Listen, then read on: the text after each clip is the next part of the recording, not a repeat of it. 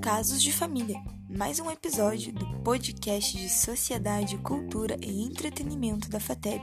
Eu sou Natália, acadêmica de Direito, e hoje vamos falar de um assunto que muitos não sabem nem que existe, que é a empenhorabilidade do bem de família. Empenhorabilidade vem de penhora, logo, ela é uma exceção quando se trata de bem de família. E, de fato, esta é uma ressalva essencial à discussão. Mas o que é empenhorabilidade? O que é bem de família?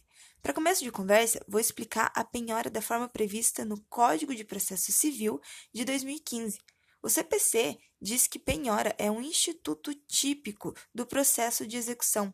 Consiste na preensão e depósito de um bem para garantia da satisfação do crédito ou pela entrega do bem ao credor, ou seja, através da adjudicação, ou também pela expropriação e conversão do bem em dinheiro, em geral, por meio de leilão em asta pública.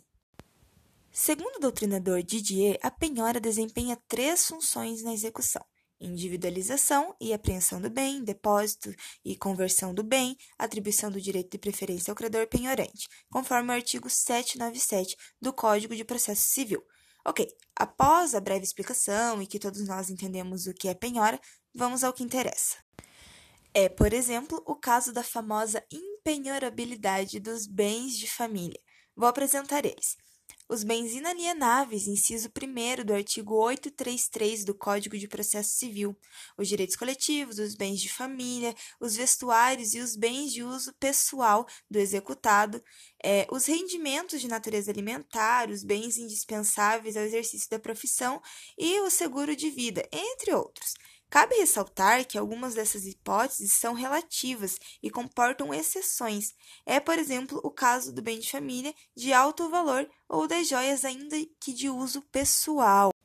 Bens impenhoráveis. Conforme o artigo 790 do Código de Processo Civil, podem ser penhorados os bens integrantes do patrimônio do devedor ou dos terceiros responsáveis. Entretanto, a legislação apresenta exceções à penhora. Agora, a Lei 8009 de 1990 dispõe acerca da impenhorabilidade do bem de família, reforçada no inciso 2 do artigo 833 do Código de Processo Civil. Mas o que de fato se entende como bem de família? Os bens de família são regulados pelo Código Civil de 2002, em seus artigos 1711 até o artigo 1722. Assim, segundo o artigo 1712 do Código Civil, o bem de família consiste em prédio residencial urbano ou rural, com suas pertenças e acessórios, destinado a domicílio familiar, podendo abranger valores mobiliários cuja renda será aplicada na conservação do imóvel e no seu sustento familiar.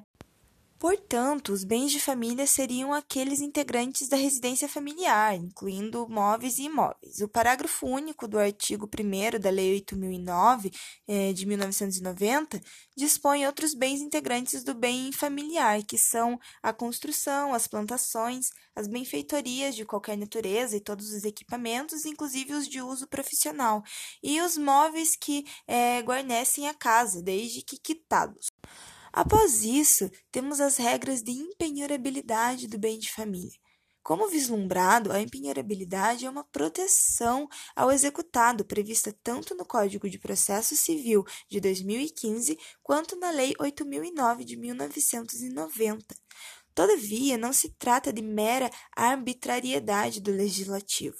Pelo contrário, a proteção concedida é reflexo de previsões constitucionais.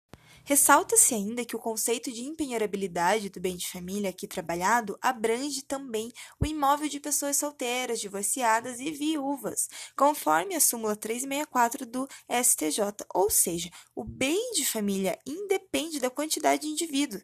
Logo, os bens de família abordados anteriormente gozaram de proteção contra a penhora em juízo. Acontece que os bens de família, apesar da proteção legal, não são inalienáveis. Desse modo, o proprietário pode dispor deles conforme seu interesse, desde que não fira preceito legal. E como questiona Didier, Se o executado pode desfazer-se do bem extrajudicialmente, por que não poderia desfazer-se judicialmente? Bom, esse foi mais um episódio de Casos de Família. Obrigada por ter ficado aqui até o final e espero que tenham gostado. E voltem sempre. Beijos, tchau!